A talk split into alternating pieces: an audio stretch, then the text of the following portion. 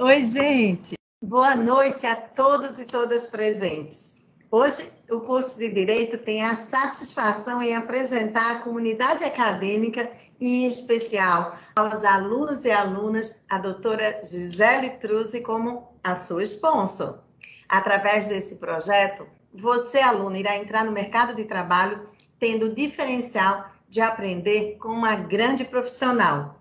O projeto traz essas conexões e mais desafios e vivências para enriquecer o aprendizado de todos vocês. O sponsor faz parte da iniciativa Ubiqua, um novo conceito de ensino e aprendizagem digital do Grupo Ser Educacional. O propósito é entregar uma metodologia de aprendizagem que revolucionará o conhecimento. Com o Ubiqua, estudar se torna uma experiência customizada para os alunos se conectarem ao mundo.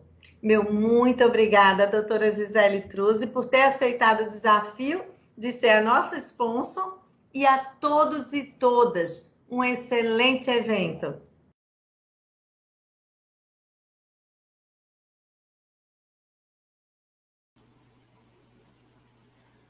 Boa noite a todos os alunos e alunas do Grupo C Educacional do Brasil inteiro, nas nossas, em todas as nossas unidades. Eu sou a professora Flávia Figueira, coordenadora do curso de Direito aqui no Pará, na Unama Park Shopping, e tenho a grata satisfação no dia de hoje de abrir é, é, e lançar né, esse projeto tão fantástico que é o projeto Sponsor e trazer para vocês a, a doutora.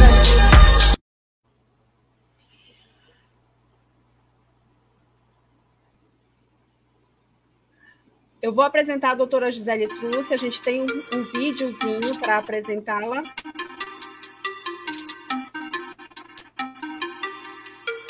Olá, tudo bem com vocês?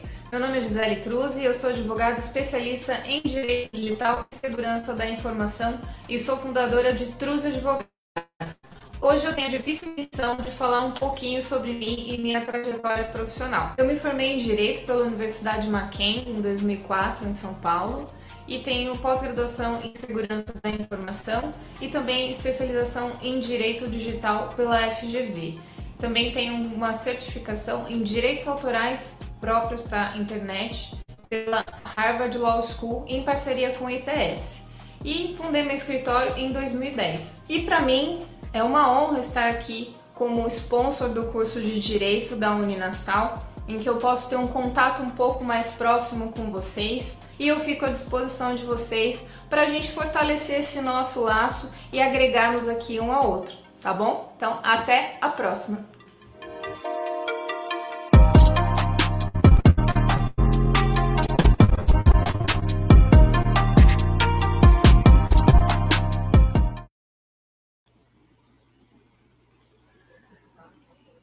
Queridos alunos, a doutora Gisele Truzzi, nós, né, do Grupo Ser Educacional, temos a satisfação em estar apresentando a sua sponsor nacional, que é a doutora Gisele Truzzi. Nossa sponsor possui vasta experiência em direito digital e estará como madrinha da disciplina de Direito, Profissão e Carreira na Era Digital. Vem conhecer um pouco melhor da nossa sponsor. Ela é advogada especialista do site da revista Isto é Dinheiro, onde escreve periodicamente sobre tecnologia e direito. É advogada especialista em direito digital e segurança da informação, fundadora de Truz e Advogados, é coautora da obra Direito Digital, Debates Contemporâneos, lançadas em, lançada em outubro de 2019, contribuindo com o artigo O Impacto das Fake News na Reputação de Pessoas e Instituições, Como Mitigar Riscos e Reduzir Danos, é certificada em direitos autorais pela Harvard Law School, em parceria com o ITS Rio de Janeiro de, em 2017, e estará aqui neste nosso lançamento hoje, no dia 7 de março, agora a partir das 19 horas. Você, querido aluno, é o nosso convidado. Nós estamos muito felizes em estar apresentando esse projeto em especial nesse momento, com essa mudança da nossa matriz curricular. E é uma grata satisfação, doutora Gisele, em tê-la essa noite aqui conosco. Seja bem-vinda não só aqui, a Belém do Pará, mas a todas as unidades do Brasil que estão agora lhe ouvindo e lhe vendo, é, os nossos alunos do curso de Direito. É, doutora Gisele, a noite é sua, a palavra é sua. Obrigada, professora Flávia. Boa noite a todos que estão nos assistindo. É uma honra para mim estar aqui, mesmo que online com vocês. Eu tenho um carinho muito grande pela Uninasal, pelo Grupo Ser, por toda a região norte e nordeste do nosso país. Então, qualquer convite que a Uninasal sempre me faz, eu sempre estou aceitando, né?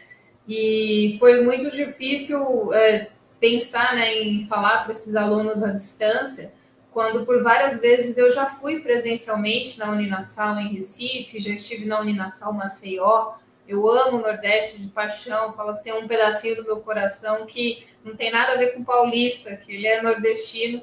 E então eu gosto demais de, de conversar com os alunos do Nordeste, do Norte, do Centro-Oeste do, do, nosso país. Eu acho que, que a gente tem a agregar muito conhecimento, a gente tem muita troca, é um outro tipo de interação. Então eu me sinto muito à vontade com esse público, né? Queria eu estar aí presencialmente com vocês, aí talvez na, na Uninassal de Recife, curtir a praia de Boa Viagem, enfim, mas vai ficar para um outro momento, né?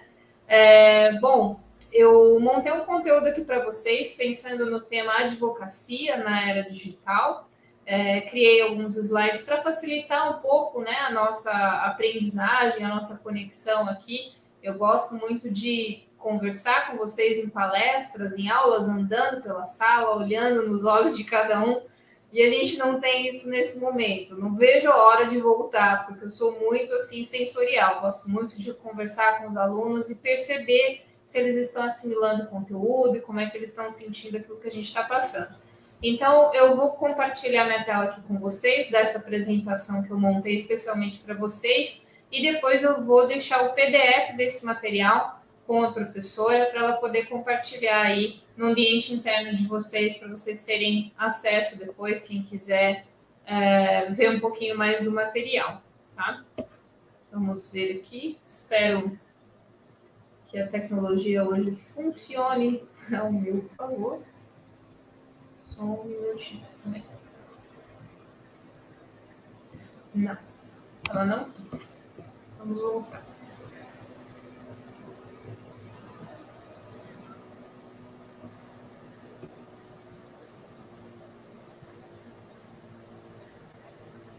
Ah, agora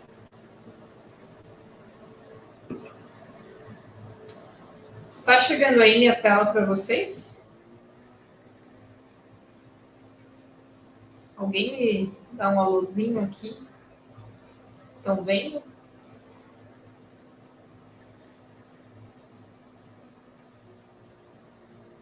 Tá tudo certo? O pessoal aí do, que está nos bastidores. Bom, eu acho que está tudo ok, né? Bom, espero que vocês todos estejam vendo aí nosso primeiro slide, né? O tema de hoje é advocacia na era digital.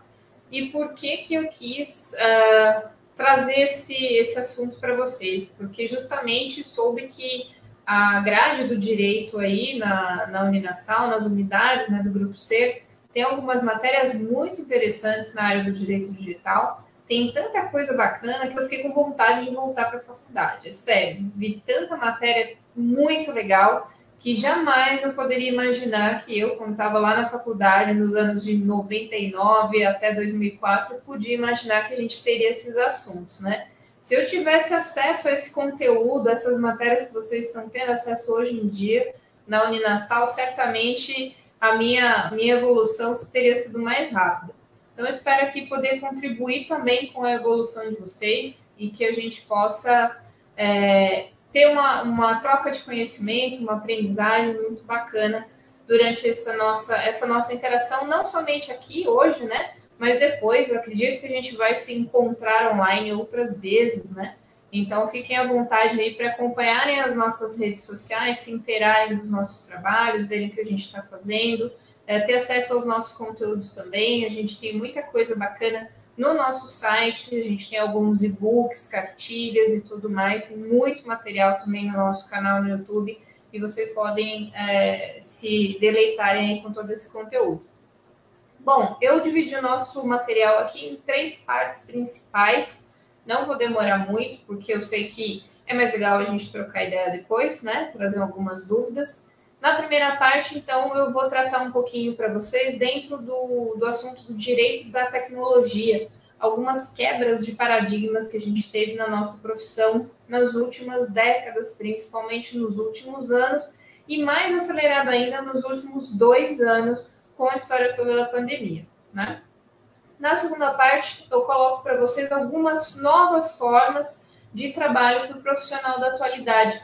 Dentro do ramo do direito, quem sair da faculdade já quiser atuar como advogado, passando o AB, o que, que a pessoa pode encontrar de novo na nossa área? O que, que já está mais facilitado? Então, venho trazer isso para vocês também. E aí, na terceira parte, eu faço um link com o provimento da UAB mais recente, 205, que saiu no ano passado, que ele dá uma atualizada em algumas questões para a gente na nossa área sobre marketing jurídico.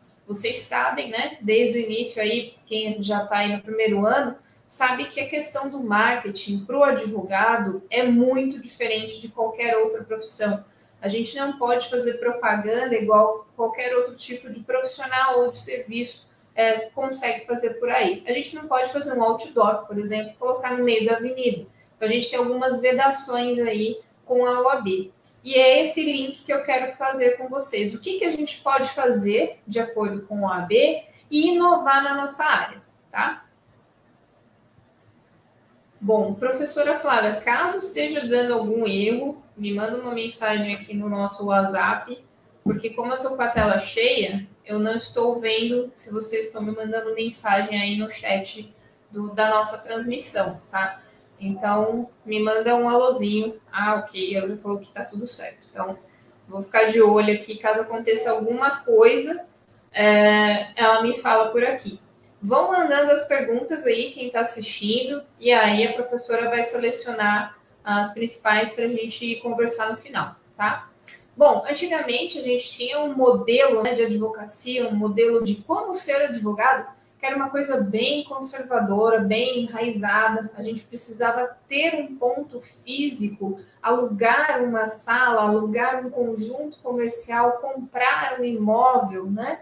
Isso tudo era muito custoso porque além da gente precisar ter um ponto físico, a gente precisava então também contratar uma secretária, um office boy, um estagiário ou uma estagiária, e tudo isso custa muita grana, principalmente para quem está começando na carreira, né? Você não tem clientes, como você vai fazer para montar um escritório, ter tudo ali à disposição e vai ficar sentado de braços cruzados esperando o cliente cair do céu?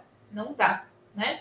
Então isso já foi se atualizando, foi sendo muito remodelado e hoje, na atualidade, a gente nem sequer precisa de um ponto físico para trabalhar. Pois é. Vocês já devem ter visto aí muitos escritórios que acabaram migrando do espaço físico totalmente presencial para o formato remoto, totalmente online. As equipes estão trabalhando nas suas casas, em home office, e o escritório físico sumiu. Né? O imóvel foi entregue, ou tem somente uma sala pequena onde esses profissionais se encontram de vez em quando, ou é um formato híbrido. As pessoas vão para o escritório presencialmente algumas vezes na semana ou no mês. Então a gente agora tem esses novos formatos. O nosso trabalho de advogado, trabalho jurídico, ele não precisa, de fato, nunca precisou ser executado ali presencialmente no escritório. É um trabalho intelectual, pode ser feito de qualquer lugar, basta você ter ali uh, os seus materiais, o computador, o celular, os seus livros, códigos, a internet, onde você pesquisa tudo, pode ter todos os seus arquivos em nuvem e não precisar ter uma estrutura física essencial para começar a trabalhar em um espaço próprio. Isso, então, é algo muito bacana que a modernidade trouxe para a gente. Então, a gente joga a nossa rede ali na nuvem, em um sistema de nuvem seguro, com criptografia, temos nossos dispositivos móveis, podemos contratar pacotes de serviços online e irmos trabalhando de onde a gente quiser, sem ter necessariamente um ponto físico. E isso economiza muito, principalmente para quem está em início de carreira, ou escritórios que tiveram aí um, um enxugamento né, das suas despesas, precisaram conter despesas durante a pandemia. Essa é a nossa nova realidade, tá? E aí a gente passa a ter, dentro desses dois cenários muito diferentes, né, um cenário mais conservador e tradicional, que precisa ter um espaço físico, precisa ter uma secretária exclusiva, um office boy, um, um ou dois estagiários, precisa ter toda uma situação, uma estrutura presencial, a gente passa a ter um conflito de gerações, que a gente chama esse pessoal mais antigo de baby boomers. É o pessoal que nasceu um pouco depois da Segunda Guerra, dali em diante, e tem uma estrutura de trabalho bem diferente da nossa, do pessoal que nasceu ali dos anos 80, 90 e até os anos 2000, tá? A geração Y. Então é um conflito assim, praticamente oposto. A gente tem dois grandes extremos, onde os baby boomers, os mais velhos, que são ah, essas pessoas que gostam de trabalhar mais presencialmente, precisam de um espaço físico próprio, precisam de uma infraestrutura física ali diária no seu dia a dia de trabalho, precisam sair de casa, ir para um local, depois voltar para casa de novo. E a gente tem agora um novo movimento, né? O pessoal da geração Y, a geração Z e os mais novinhos ainda, que nem sequer sabem direito o que é essa estrutura física. Eles não conhecem um mundo sem internet. Eles já nasceram com a internet na mão e trabalham perfeitamente bem com a internet de onde estiverem. Então, é esse conflito de gerações que a gente tem que gerenciar agora.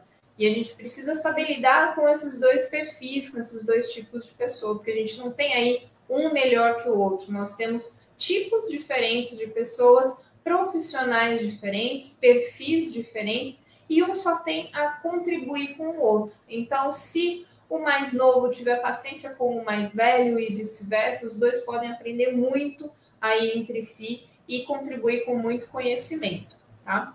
Então, esse é um grande conflito que a gente tem para enfrentar.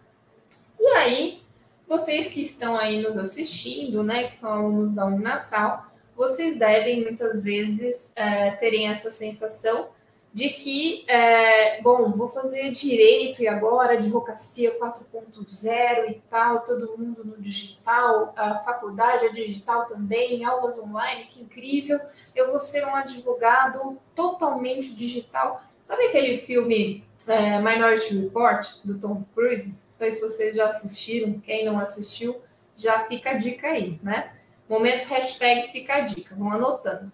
É, ele tem várias telas, né, vários monitores, e que ele vai passando um para lá e para cá, e ele prevê um índice de criminalidade, ele consegue antever que tipo de crime vai acontecer e antecipar numa ação. Então, todo mundo que entra assim, muito novo na era do direito digital, às vezes imagina essa situação, tipo Minority Report, vai virar o Tom Cruise no filme, ele vai trabalhar com 500 telas, e aqueles códigos, eu só dou um enter, já sei de onde o criminoso está praticando crime e tal, que incrível, estilo CSI. Mas, na realidade, não é bem assim, né? A gente está mais com uma realidade, muitas vezes, igual o rapaz aqui dessa figurinha, que fica ali horas no computador tentando entender várias situações, passa noites em claro de preocupação e tentando entender teses e questões ali de doutrina e muito mais, do que uma situação super ali é, plugada numa realidade virtual, numa realidade paralela, ou até no metaverso. Vocês já ouviram falar do metaverso? Deram umas pesquisadas por aí? Pois é, como toda nova tecnologia, já tem muita coisa acontecendo aí no metaverso, que é uma realidade virtual totalmente diferente da internet que a gente conhece hoje. E já existem ali no metaverso situações é, em que menores de idade estão se expondo uh, em situações e circunstâncias que são uh, não adequadas, né, que são inadequadas para a sua idade. Já circulou aí no UOL, nesses últimos dias, uma notícia falando de menores de idade é, vivenciando cenas é, que têm relação com sexo explícito e outras é, questões que são mais próprias da vida adulta do que da adolescência, do que da infância. E isso tudo a gente acaba se confrontando, porque é uma tecnologia extremamente nova, que a gente não teve barreiras ainda. Então, tudo aquilo que é novo, a gente pode ter uma, uma demanda muito grande dos mais jovens nessa nova tecnologia e a gente não sabe ainda as consequências disso, tá? Então, fiquem atentos às novas tecnologias que estão surgindo por aí e as dificuldades que a gente vai tendo, né?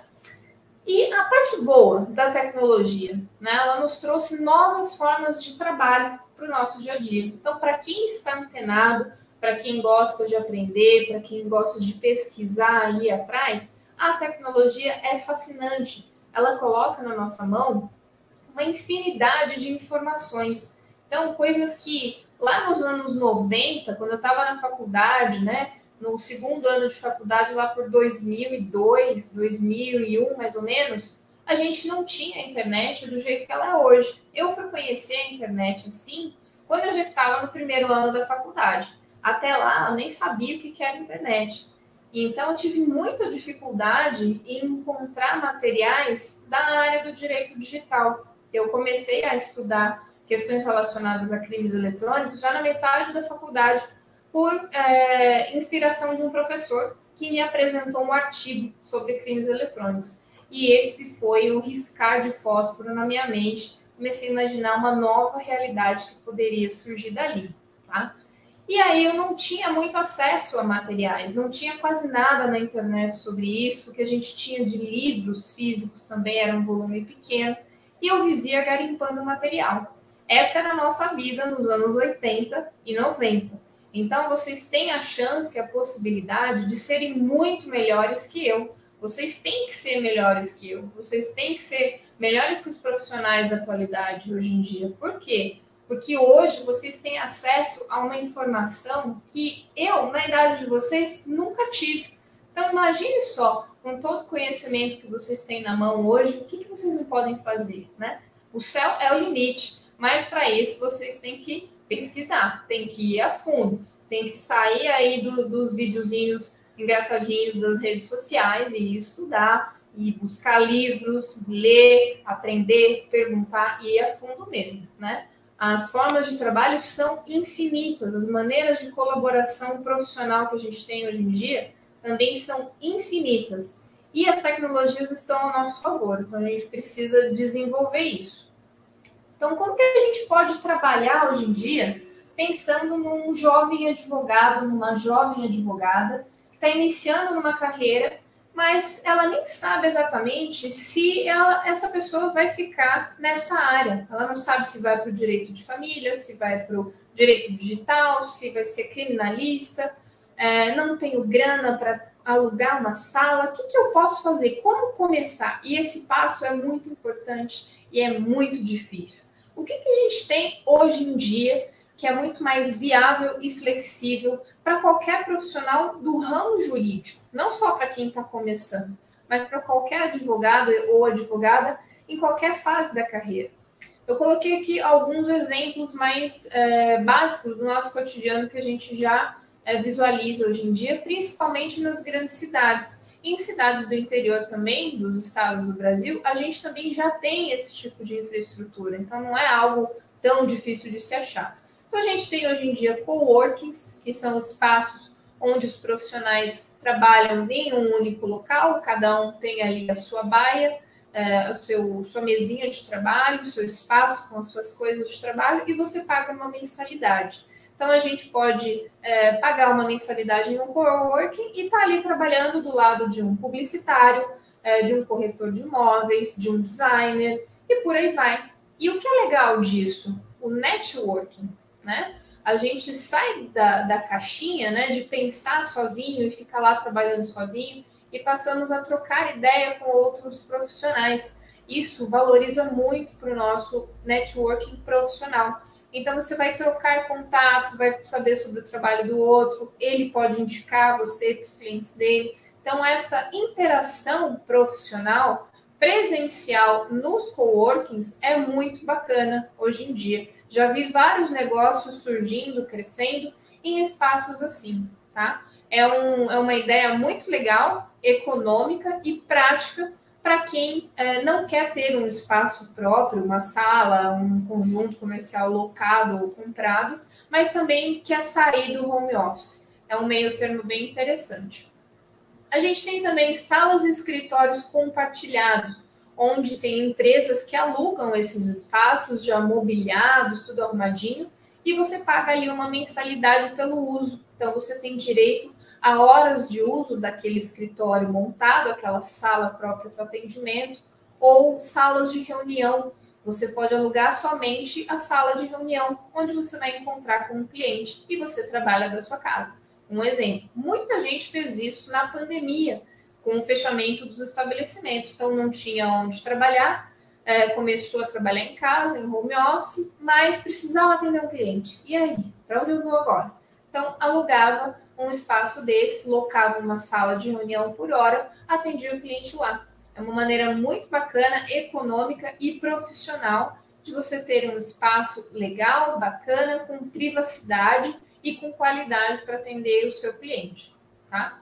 Um outro tipo de, de formato que a gente tem de trabalho, né, de espaço, vamos dizer, físico barra virtual, seria uh, a contratação de escritórios virtuais.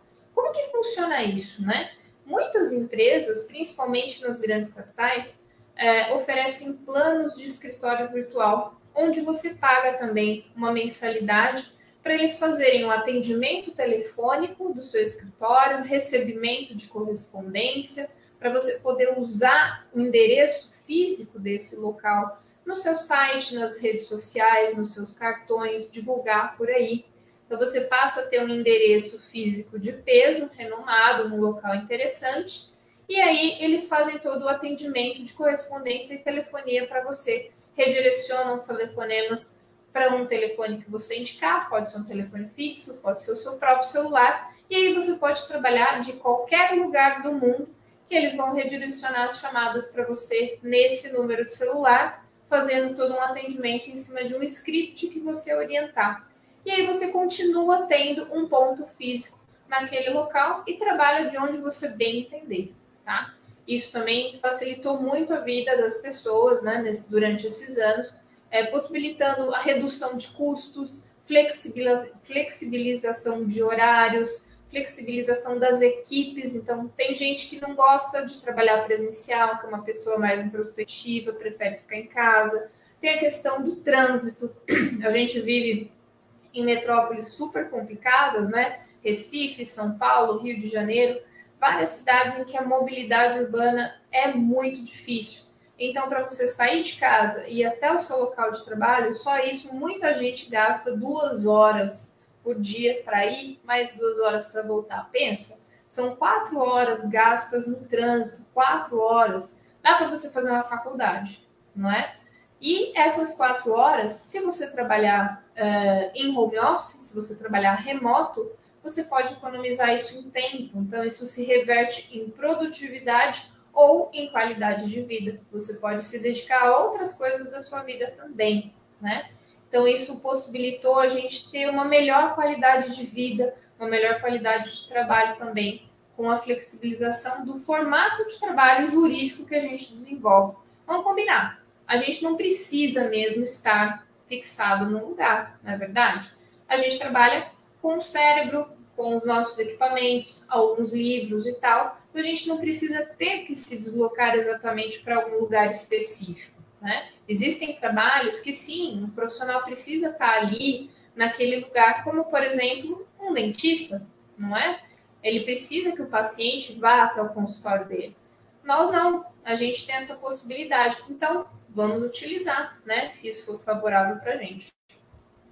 O que mais que a gente teve, né, durante todos esses anos aí de evolução? O peticionamento eletrônico já não é novidade para ninguém, né? Desde 2014, no estado de São Paulo, a gente tem peticionamento eletrônico pelo TJ de São Paulo.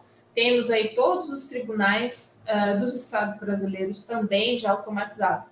Por mais que eles não funcionem muito bem, né? A gente tem um peticionamento eletrônico. Por mais que cada um tenha um sistema, cada um tenha um estilo, a gente ainda consegue peticionar eletronicamente. Isso facilitou demais a vida do advogado.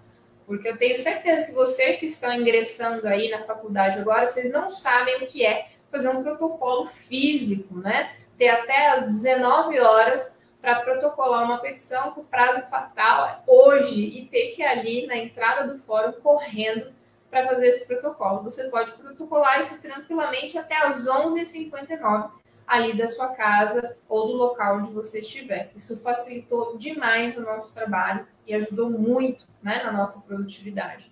A gente tem também softwares jurídicos, software de acompanhamento processual das mais é, variadas empresas, os mais variados custos e tipos. E aí isso possibilita que, mesmo que você que seja um advogado jovem, iniciante, não tenha um escritório ainda, não tenha nem sócio, está começando agora sozinho, pequenininho, né, de trabalho de formiguinha, você pode sim conseguir contratar um software jurídico para fazer o gerenciamento dos seus processos, dos seus prazos. E isso é essencial. Advogado não pode perder prazo. A gente trabalha com prazo, a gente precisa ter softwares que nos auxiliem, né, que otimizem o nosso trabalho.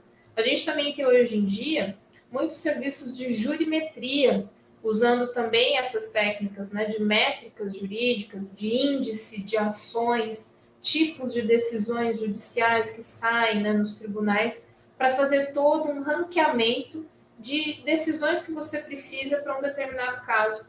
Então, já existem vários softwares, vários serviços disponíveis hoje no mercado que você pode contratar com preço razoável e pagar aquela mensalidade para facilitar o seu dia a dia. Ao invés de você ficar pesquisando jurisprudência por muito tempo, gastar um tempão, né, é, fazendo essa busca, você contrata um serviço desses e ali, fazendo uma, uma solicitação simples, você já consegue ter algumas decisões judiciais assim bem mais certeiras, economizando muito o seu tempo. E tempo na vida do advogado é essencial, né? Então fiquem antenados com essas novas tecnologias, com a jurimetria, com a inteligência artificial. A gente tem inteligência artificial, a gente tem softwares que auxiliam a gente a fazer um atendimento. A gente tem chatbot hoje em dia que usa do, da inteligência artificial para fazer um atendimento inicial de pessoas que chegam né, até o advogado. Então a gente pode e deve sim fazer um bom uso de toda essa tecnologia aí que está circulando no mercado. Tá? Bom, aqui eu coloquei alguns exemplos de aplicativos e de plataformas, alguns pagos, outros não, gratuitos, né? É, que qualquer advogado pode usar. Coisas até simples, né? É, que qualquer um pode começar por aí. Então, a agenda do Google é super tranquila de usar, gratuitamente. Dropbox, né? Ele é um sistema de nuvem, é uma rede de nuvem você tem ali uma parte que é paga, mas se você quiser, você pode contratar o pacote, é, perdão, ao contrário, você tem uma parte ali, né, um, um certo acesso que é gratuito, e você pode contratar o pacote pago, que você tem mais espaço de armazenamento e tem uma criptografia melhor. A gente tem o Telegram, né, um aplicativo de mensagens, como o WhatsApp, como o Confid, o Confid também é um aplicativo de troca de mensagens bem interessante para garantir a privacidade, em que conforme você vai lendo o conteúdo da, da mensagem da pessoa, ele vai se apagando.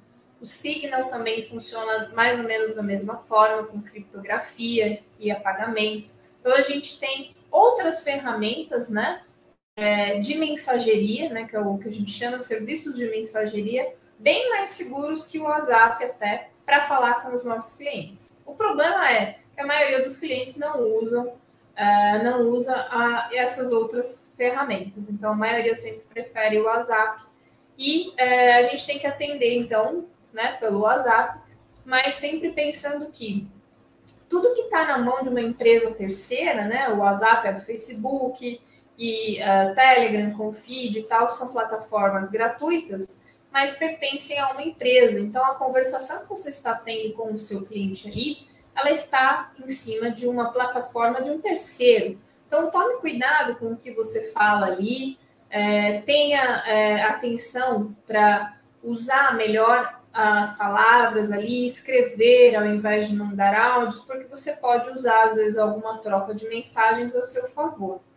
E saiba que não é 100% seguro né? Como nada em tecnologia, a gente não tem como garantir uma segurança 100%.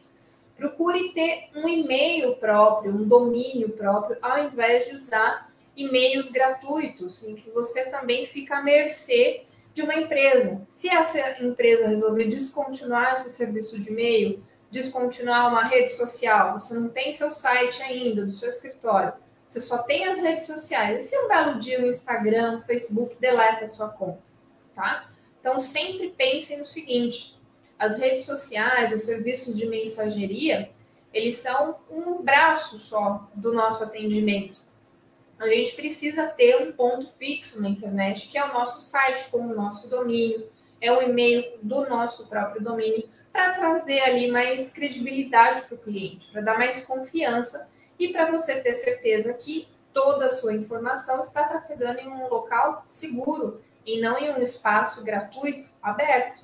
Vocês sabem, né? Nada é de graça nesse mundo. A gente paga com os nossos dados, né? Então fiquem atentos a isso. Uh, esse outro ícone que eu coloquei aqui, uma folhinha verde, né? O Green Sign, é um serviço de e-mails onde a gente coloca uma terminação no final do e-mail e aí esse e-mail, ao ser encaminhado para essa pessoa, uh, nós recebemos um aviso de que o e-mail foi entregue. E depois, quando ela abre, a gente recebe um aviso de que o e-mail foi lido. Isso é muito legal, porque isso se transforma em um AR digital. Então, a gente tem uma comprovação de entrega do e-mail e temos também uma comprovação de abertura do e-mail. Pensa só no mundo jurídico em que a gente, vira e mexe, sempre tem que notificar extrajudicialmente alguém. Então, a gente pode e deve mandar as nossas notificações extrajudiciais através de um serviço assim, por e-mail, onde você tem como comprovar a entrega daquela documentação e a abertura dessa documentação também, tá? A gente usa muito esse tipo de serviço no escritório e super funciona e é válido juridicamente. Você depois pode emitir um relatório e juntar isso em um processo para comprovar uma entrega de documentação, uma notificação que você mandou, tá? A gente tem o Zoom, Google Meets, né? É uma infinidade aí de apps que facilitam a nossa interação online. Ao invés de a gente fazer reuniões, aulas, palestras, né? Presenciais, a gente pode utilizar desses softwares, sempre se atentando se isso tem alguma criptografia implantada, qual é o nível de segurança, né?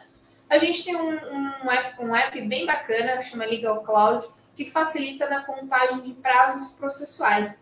Existem vários outros também por aí, é, mas esse Legal Cloud ele é bem interessante porque ele te dá todos os tribunais do país, né? E se é um processo civil ou criminal. Então isso facilita muito a nossa vida na hora de contar prazos, né? Para que a gente não erre. Então é uma ferramenta bacana de se utilizar também. A gente tem esses outros dois últimos ícones aqui do lado direito da nossa tela, Original My e Verifact que são serviços é, onde a gente pode gerar provas digitais.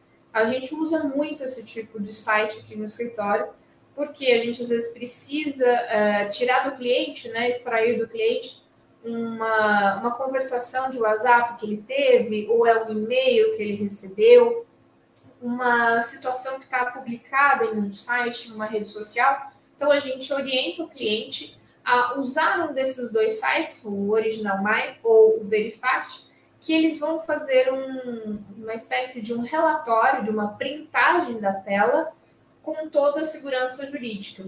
O Original My, por exemplo, usa de blockchain para fazer essa identificação. Então, você é, insere ali na, na plataforma, cria uma conta, insere na plataforma o tipo de conteúdo que você precisa gerar e ele vai fazer essa rolagem de tela, seja do seu WhatsApp, seja de um site, e vai criar um relatório, um PDF, vai ter ali um blockchain, né, que vai fazer uma conferência, e ele vai atestar nesse relatório é, que aquele site visualizado que está ali no, no documento, né, que foi gerado, confere com o site original. Isso é muito bacana. O documento passa a ter como se fosse um RG digital. Uh, o site da Verifact também usa de um outro tipo de tecnologia, mas que funciona mais ou menos dessa mesma forma. Ele consegue identificar que o site é original e comprovar isso em um documento. Isso é muito simples e fácil de usar. A gente passa o link para o cliente, o cliente mesmo gera, coisa de meia hora, 40 minutos, a gente já tem o relatório na mão. E isso pode ser usado em processos judiciais, em inquéritos policiais, notificações extrajudiciais. É uma forma da gente coletar uma prova de modo seguro, válido, com integridade e sem pagar tão caro quanto uma ata notarial, que é aquele documento elaborado pelo tabelião de notas, né, onde ele vai atestar tudo que ele está vendo e tudo mais. E nem sempre, né, todos os cartórios de notas é, conseguem entender essa questão de internet, de documentos que a gente precisa gerar em situações que envolvem muitas vezes crimes contra a honra na internet, perseguição, crimes eletrônicos, fraude. Não são todos os cartórios do Brasil que têm profissionais habilitados com prática em atuar nessas situações. E aí também tem uma outra questão. As atas notariais acabam muitas vezes ficando extremamente caras, né? E se aí o cliente não tem tanta verba para essa situação, ele vai deixar de contratar você. Né? Então, uma maneira da gente também otimizar as despesas para o cliente. E a, tanto a Verifat quanto a Original My tem é, relatórios ali que podem ser gerados em torno de 80, 120, 150 reais. Hoje em dia, uma ata notarial em São Paulo não fica mais barato do que uns 400, 600 reais, tá? E quanto uh, mais folhas você acaba tendo que acrescer nesse documento, fica mais caro ainda. Então, é uma forma muito bacana, íntegra e válida juridicamente da gente conseguir gerar provas, né? É, que não sejam somente o print do seu celular. Por que, que eu sempre oriento para fazer provas através de sites assim? Porque o print ele é um arquivo de imagem e arquivos de imagem podem ser é, manipulados com facilidade por qualquer pessoa. E isso o juiz pode contestar ou a outra parte pode contestar, tá? Então, a prova é, eletrônica né, mais válida seria a ata notarial. Ela é 100% válida. Mas, muitas vezes, o cliente não tem como pagar o valor de uma ata notarial. Então, a gente precisa otimizar isso daí. E usar desse tipo de tecnologia é como se fosse um meio termo entre um simples print e a ata notarial e pode ser usado perfeitamente aí, tá? A gente tem casos em que usamos esses, desses sites e deu certo, não tivemos problema nenhum. Bom, o que mais que a gente pode usar a nosso favor no nosso dia a dia? Quais são os novos meios ali virtuais onde a gente pode é, se encontrar, trocar ideias né, com os nossos colegas, fazer um brainstorming, criar o nosso networking? As redes sociais, né? aulas online também, cursos online, EAD, tudo está no online agora hoje em dia, né? Depois de dois anos aí que a gente teve. É, então a gente precisa e deve sim usar essas redes sociais ao nosso favor, tá? Fora redes sociais, que mais a gente pode usar em nosso favor? Assistentes jurídicos virtuais, né? A gente tem ali vários uh, apps, softwares, né? sites que possibilita que você tenha um assistente virtual, né? uma, uma programação para te auxiliar na rotina de escritório, de organização, de agendamento, é, de prazos e tudo mais. Além desse tipo de assistente jurídico virtual, que seria um sistema, um aplicativo, a gente também tem assistentes virtuais pessoas também, né? Como secretárias ou secretários virtuais você contrata o serviço dessa pessoa remotamente, ela vai trabalhar da casa dela, né? Ou de onde ela estiver, e ela vai assessorar ali você em toda a parte de organização do seu escritório, na parte administrativa, financeira e tudo mais. Então, aí, com a, a questão da modernização né, da, da nossa profissão e também com o impulsionamento que a pandemia acabou dando para isso, a gente tem essas novas facilidades. E um pouquinho agora para fechar sobre o provimento 205 da OAB, né? A OAB acabou aí dando uma leve modernizada no, no nosso provimento é, para facilitar também né, a nossa publicidade na advocacia, que é um pouco limitado. Então, o que, que a OAB colocou ali de novidade? Eu destaquei algumas coisas para vocês e depois vocês podem ter acesso a isso na íntegra, tá? É, procurem no Google né, o, o número do provimento e leiam ele, é bem interessante, para vocês já terem em mente o que, que vocês podem ou não podem fazer dentro da área jurídica, né, como advogados, como gestores de um escritório, ou quem já está pensando mesmo, ah, eu vou ser da faculdade, eu quero ser advogado, vou criar um Instagram para mim já, para é, publicar conteúdo jurídico das áreas que eu gosto. Então é bacana vocês lerem sim, para já terem ideia do que vocês já podem fazer ou não devem fazer já nesse momento. Então, a, o provimento deu a possibilidade da gente usar uma palavra-chave dentro do Google Ads. Então, a gente pode criar uma palavra-chave que seja uma assinatura nossa, que seja uma palavra-chave própria, e usar sempre isso nas nossas publicações e pagar é, anúncios ali pelo Google para ranquear melhor o nosso site na internet, tá? A gente pode utilizar chatbox, né? É, caixinhas né, de atendimento ou chatbot, e, mas desde que isso não seja uma maneira extremamente automatizada, desde que a pessoa não entre naqueles loopings infinitos, sabe, que a gente fica falando com máquina e não consegue resolver, isso a gente não pode fazer. A gente pode até utilizar esse chatbot ou chatbox, é, mas de maneira a fazer um atendimento inicial. Depois de certo ponto, isso precisa ser passado para uma pessoa, tem que ser um atendimento pessoal para a gente não afastar a pessoalidade da prestação do serviço jurídico, porque o serviço jurídico não é mercantil, então não pode ter essa conotação extremamente comercial. Tá?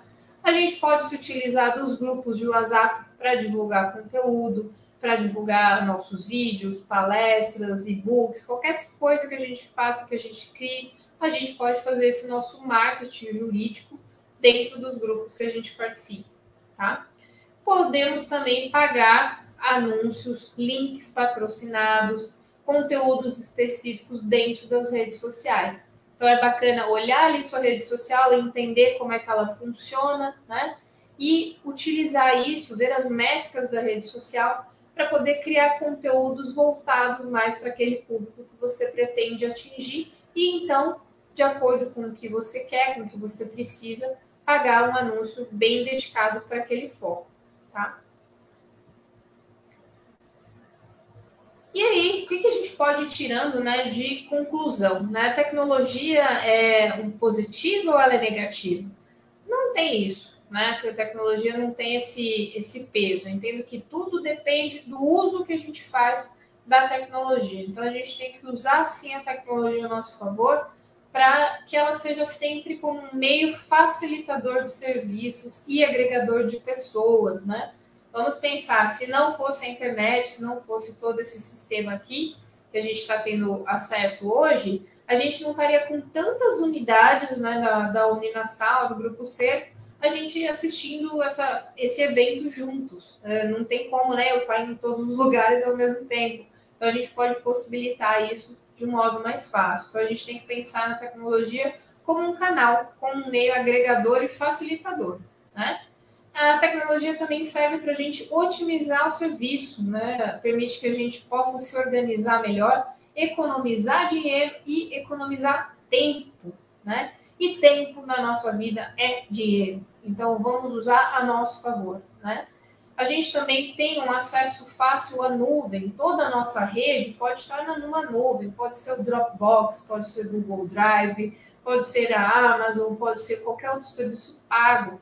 Só se atentem a como que é a segurança dessa rede. Se for um serviço gratuito, fiquem espertos. Tudo que você está lá em um serviço gratuito, eventualmente é, a empresa provedora desse serviço pode acabar excluindo a sua conta. A gente já atendeu casos assim no escritório. Então tomem cuidado. Então vamos usar a nuvem de maneira é, mais facilitadora e com segurança para a gente colocar toda a nossa rede, os nossos conteúdos de trabalho ali. A gente não precisa ter um servidor no escritório, né? Não precisamos ter a, as máquinas todas físicas ali. E com isso, se a gente conseguir equilibrar todas essas esferas da nossa vida, a gente então consegue ter um pouco mais de qualidade de vida, né? Tendo ali as nossas, todas as nossas áreas da vida mais bem acessadas e bem distribuídas, ao invés de ficar só trabalhando, né? Tendo que gastar todo esse tempo em locomoção para o trabalho e volta e tudo mais. Então a gente precisa e deve usar tudo isso que a tecnologia nos traz para o nosso dia a dia, para facilitar a nossa vida profissional e pessoal também. Né? Bom, é, era isso que eu tinha planejado para falar para vocês hoje. Eu coloquei aqui como uma dica de leitura extra, quem quiser. é um artigo que eu escrevi para o consultor jurídico, foi o ano passado, ou o ano retrasado, não me lembro, é, mas que eu falo exatamente desse impacto, né, dessa transição que a gente enfrentou, justamente de um modelo mais presencial, mais conservador, para um modelo totalmente remoto é, e tecnológico. E quais foram os impactos que a gente teve nisso, o que, que a gente pode tirar de bom, tá? Então, quem quiser ler, é, se inspirar um pouquinho, é só apontar a câmera do seu celular para esse QR Code. Depois vocês vão ter esse PDF também, tá? Para poder consultar. E aí vai ter mais acesso a mais informações. Bom, agora aqui tem os nossos contatos, nosso site, o e-mail, as redes sociais. E fiquem à vontade aí para nos seguirem nas redes, para interagirem conosco, para mandarem suas dúvidas agora aí, né, para a professora abrir aí para a gente bater um papo, tá? Eu vou interromper aqui o, o compartilhamento, tá? Para a gente poder trocar ideia.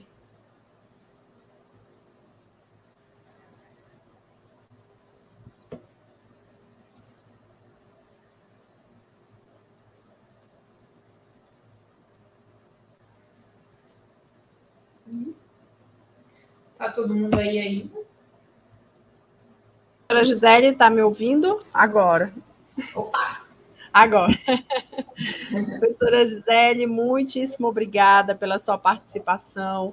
É um tema que, pelo menos a mim, é muito caro, porque eu estive presente, inclusive, na formatação da matriz, né, que traz para a gente essa nova visão, que é essa disciplina de direito, profissão e carreira na era digital. Então, eu fiz um, um, movimento inverso, na realidade, que primeiro me chamou a atenção foi a proteção de dados, quando eu comecei a estudar em 2016, quando ela foi aprovada.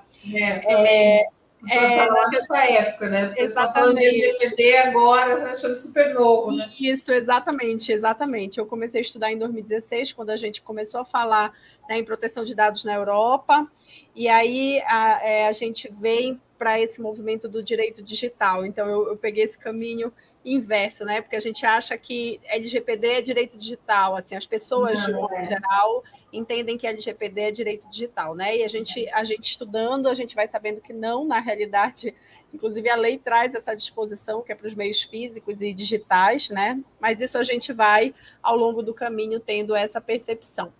E, e, foi uma apresentação brilhante, porque é tudo aquilo que a gente vai estudar ao longo desse semestre. Para quem é aluno do primeiro semestre, está entrando agora, e eu estava aqui acompanhando o chat, e a gente tem muitos alunos do primeiro, do, do primeiro semestre, estava acompanhando também nosso grupo da coordenação nacional, muitos alunos em sala de aula assistindo com seus professores, coordenadores da disciplina, né?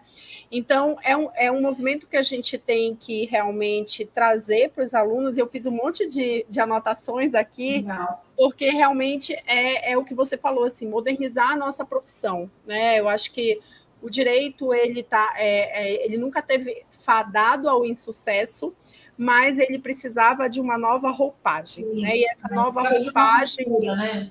é uma ruptura, exatamente. E essa nova roupagem ela acabou vindo, eu acho que sendo acelerada aí pelo processo da pandemia. A gente sabia que tinha que passar por isso, né? Mas a gente não tinha a percepção do tamanho do que era essa ruptura que a gente tinha que é, estar agora, a partir de agora, a partir desse novo tempo. É, São Paulo, eu estou aqui em Belém, no Pará, a gente aqui no Pará, a gente ainda estava num processo de digitalização, estamos ainda num processo de digitalização, então a gente ainda está entre o trânsito né, do, do físico para o digital, mas a, a, a ideia é que a gente esteja aí totalmente digitalizado em pouco tempo. É, mas, assim, algumas coisas me chamaram a atenção e eu vou pegar aqui, né, o, o, umas perguntas dos alunos, né?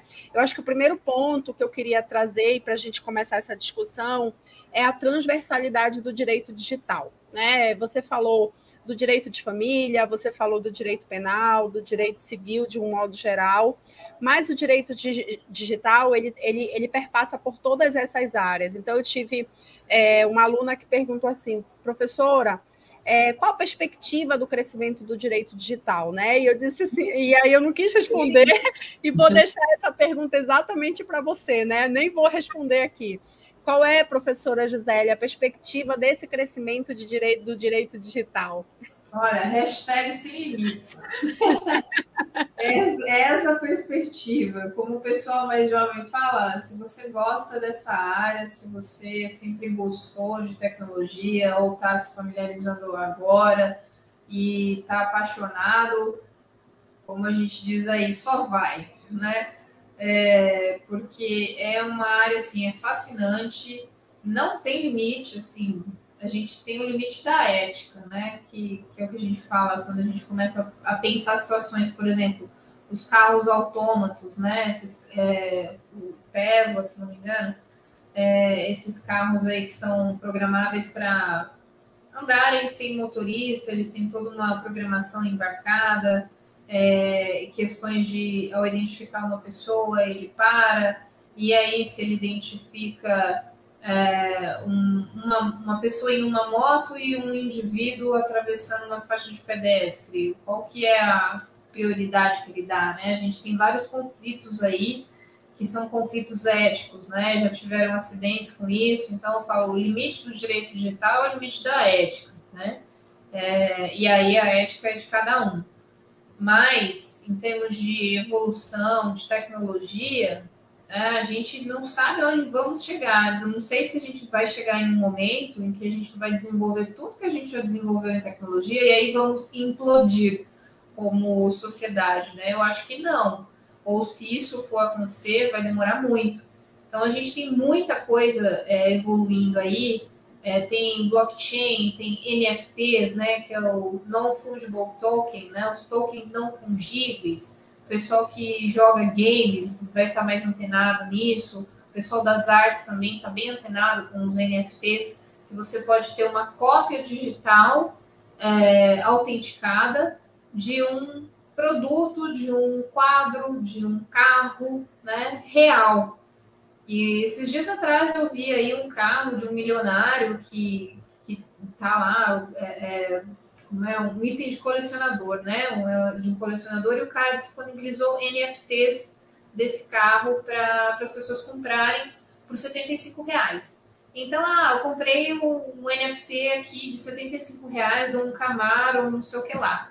Eu tenho um Camaro X. Não, não tenho. Tenho um NFT dele, mas as pessoas pagam por isso, para ter o arquivo digital daquele carro que é um objeto de desejo e se a Mona Lisa, né, o quadro da Mona Lisa, é, foi disponibilizado em NFTs, será que não vai ter bastante gente querendo ter ali uma Mona Lisa autenticada digitalmente no seu celular? Então, é uma infinidade de, de possibilidades, né?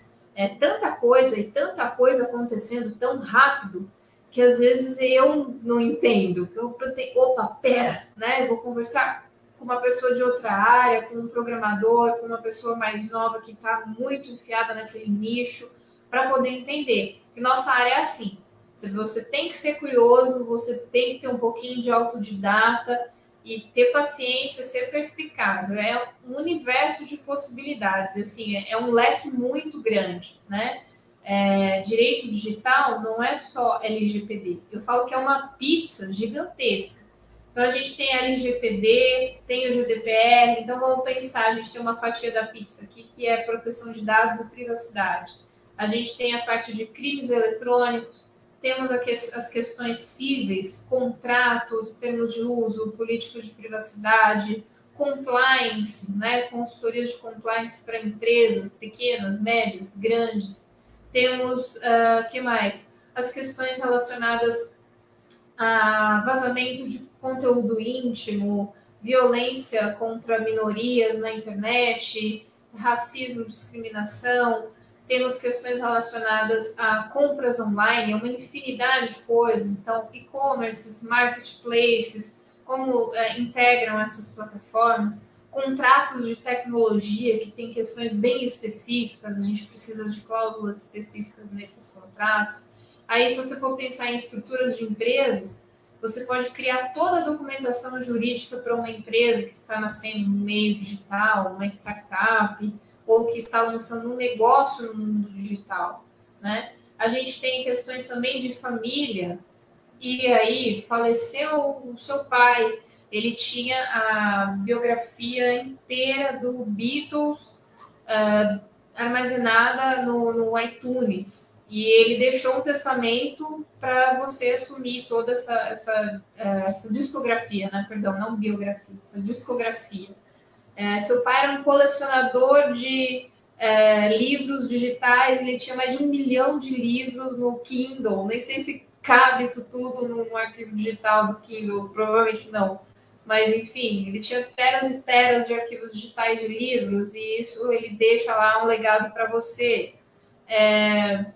E as nossas redes sociais, quando a gente falece, quem pode acessar, né?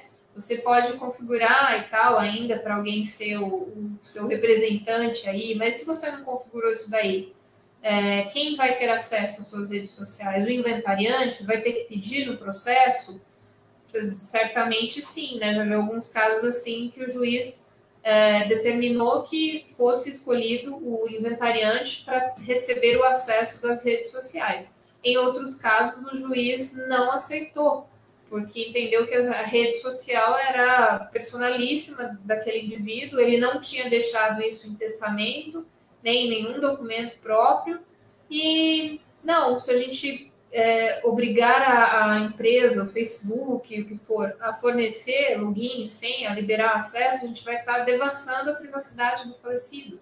Olha só que cada coisa interessante, né?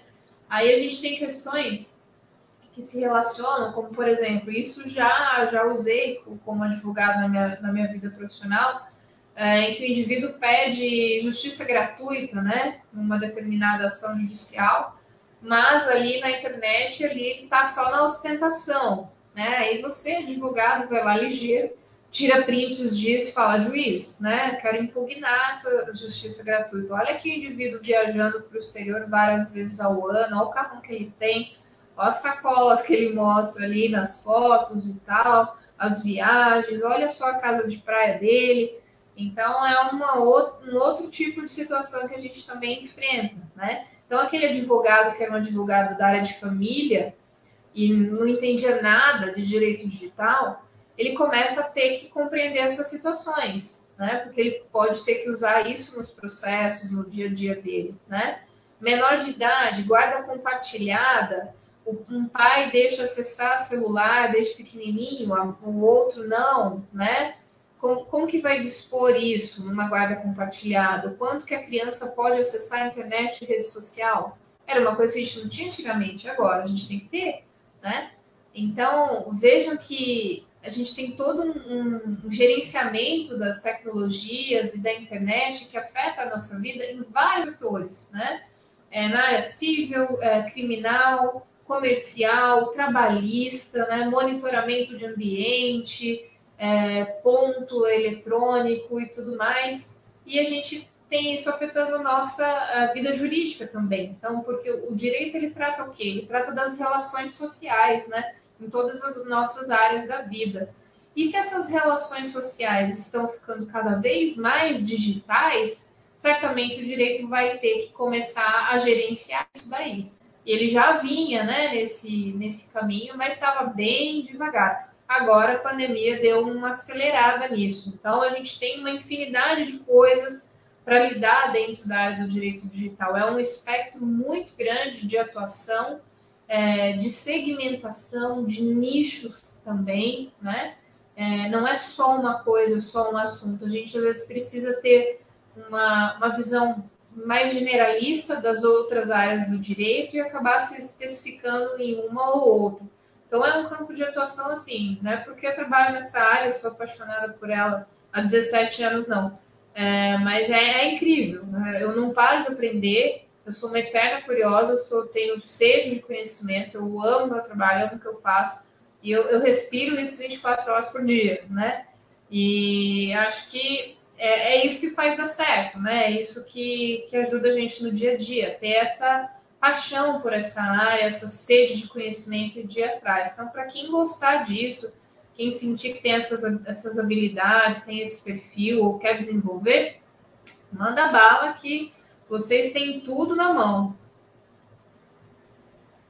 É isso mesmo, né, doutora Gisele? É impressionante assim como essa área tem crescido, né? E crescido diariamente para todas a, a, a, as, as áreas do direito, né? A gente iniciou aqui é, o semestre trazendo uma professora do Rio Grande do Sul que falava sobre direito digital, é, herança digital e bens digitais, né? Como a gente lidar na área de sucessões, né? Como a gente lidar com, é, as, com, com, esses bens que ficam, né? O quanto vale o Instagram de uma Marília Mendonça, que faleceu uhum. recentemente, né?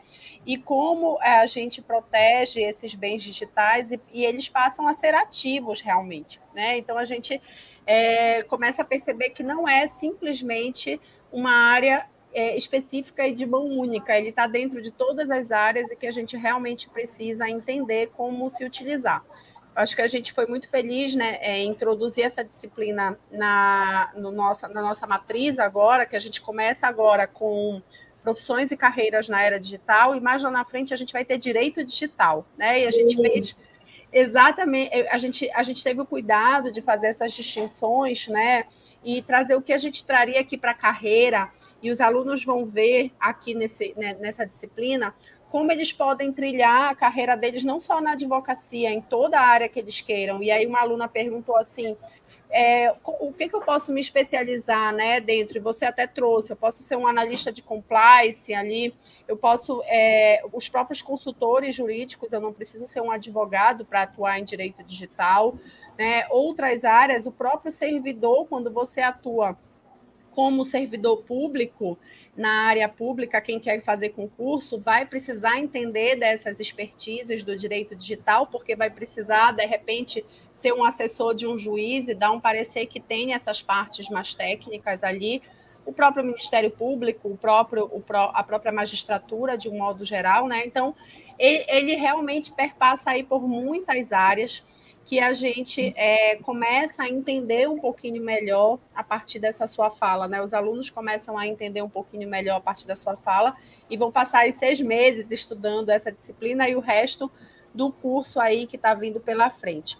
Mas eu queria trazer também outra pergunta, que eu acho que os alunos têm muita dúvida em relação a isso, e eu já recebi aqui umas três perguntas nesse sentido, é, sobre as provas digitais, né? É uma dúvida que eles têm, em especial as provas é, que são voltadas aí aos prints no Instagram, no WhatsApp, né, Facebook. Você acabou de falar, olha, eu me utilizo muito, olha, excelência, eu quero impugnar essa justiça gratuita, assim como a gente na área de família, eu também sou advogada familiarista, a gente faz muito né, de dizer que é, o, cara está alegando a pobreza, o, o alimentante está alegando pobreza, e que na realidade de pobreza não tem nenhuma ali, ele tem que pagar aquele, aqueles alimentos, né?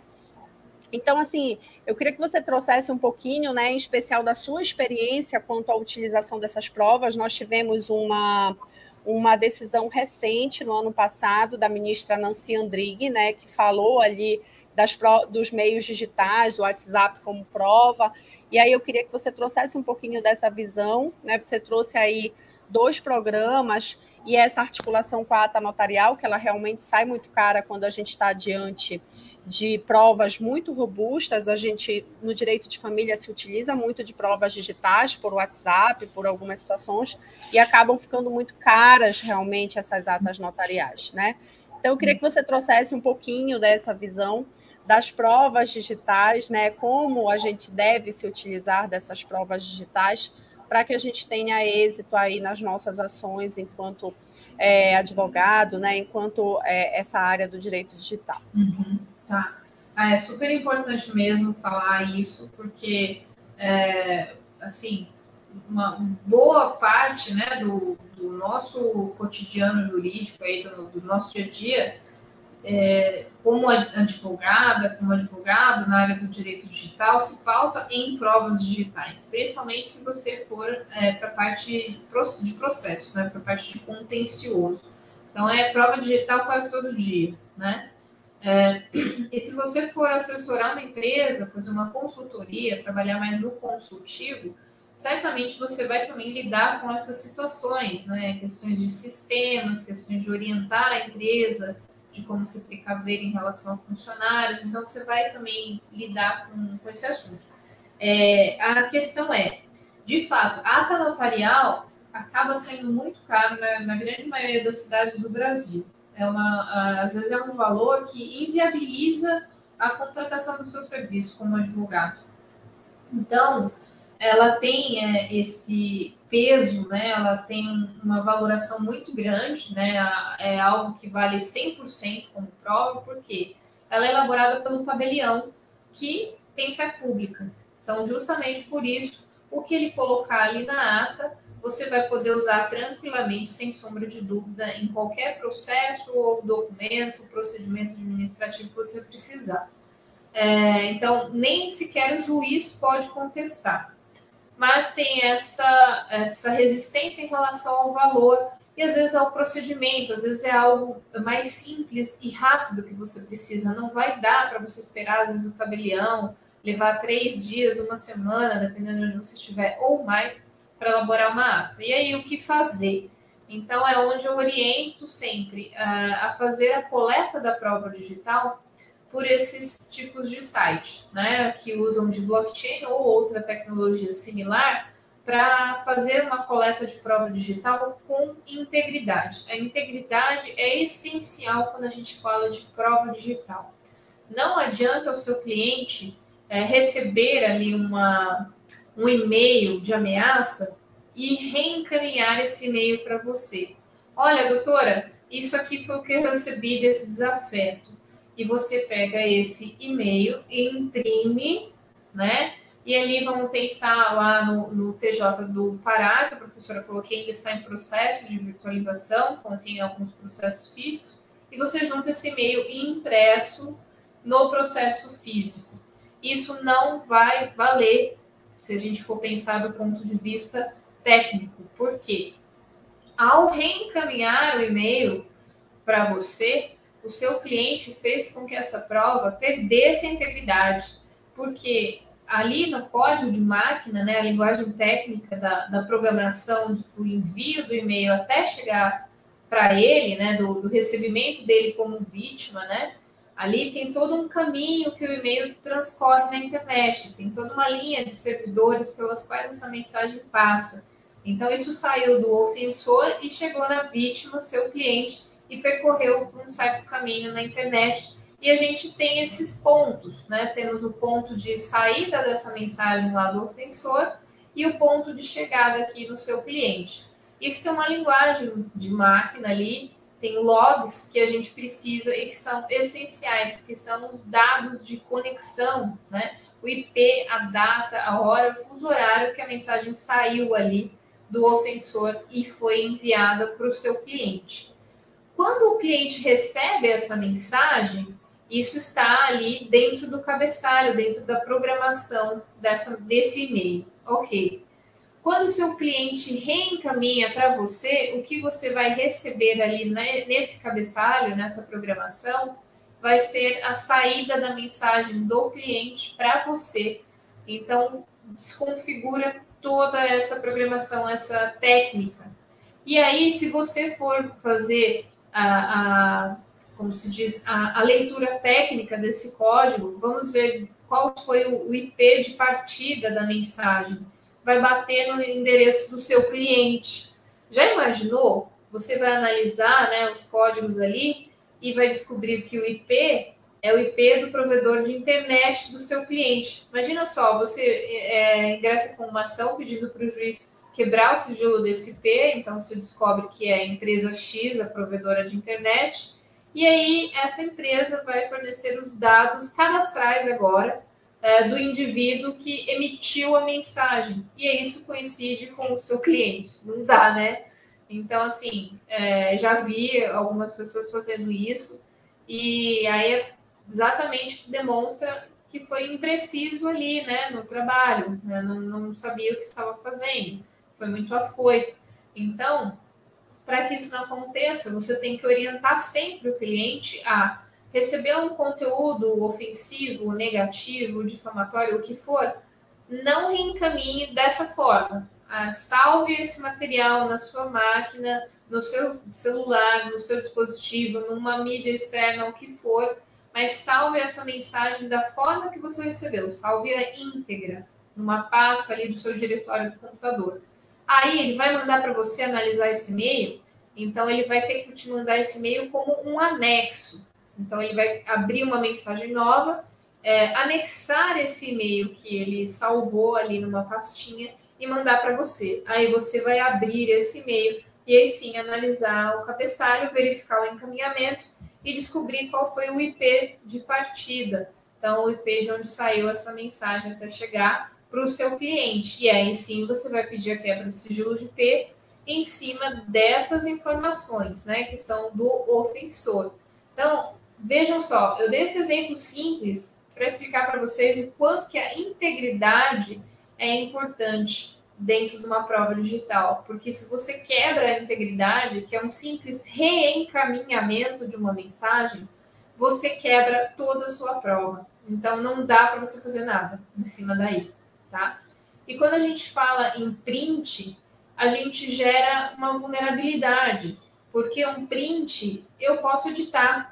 Então eu posso usar um, um aplicativo do meu próprio celular e recriar o texto que a pessoa escreveu, apagar de uma maneira tão boa ali é, que aquilo nem pareça, né, à, vista de alguém que não é um especialista na, na área e tal, a pessoa vai olhar aquela foto, aquele print e vai achar que ele é original. Então, um print ele pode ser editável, né? ele não é íntegro 100%. Eu, eu tenho como alterá-lo se eu posso alterar, eu gero uma vulnerabilidade dessa prova. Essa prova é fraca, ela pode ser contestada, tá? Ah, mas eu só tenho o print agora. Tá bom. Se você só tem o print agora, melhor um print do que nada. Se você não tem prova, não tem como você desenrolar o seu trabalho, tá?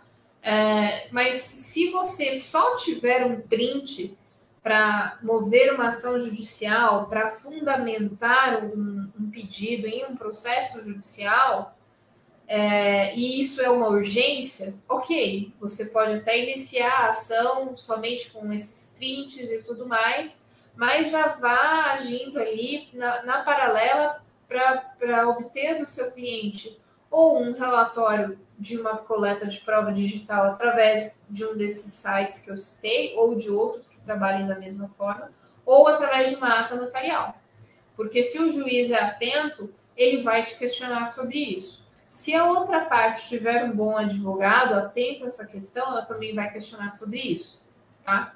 Então, sempre que possível, até eu sempre recomendo para o cliente, quando comenta que aconteceu alguma coisa, fui difamado, aconteceu isso, caiu meu servidor, meu funcionário vazou informação, você, dá, você pode documentar essa situação é, através desse site aqui ou desse aqui? Posso. Então, ok, faz isso agora. Então, o próprio cliente uh, cria conta, ele paga esse relatório no cartão de crédito, ou então, se é, isso está na internet, num site aberto, é um link aberto, não é um sistema ali privado dele, ele pode te mandar esse link e você, como advogado ou advogado, você mesmo pode fazer.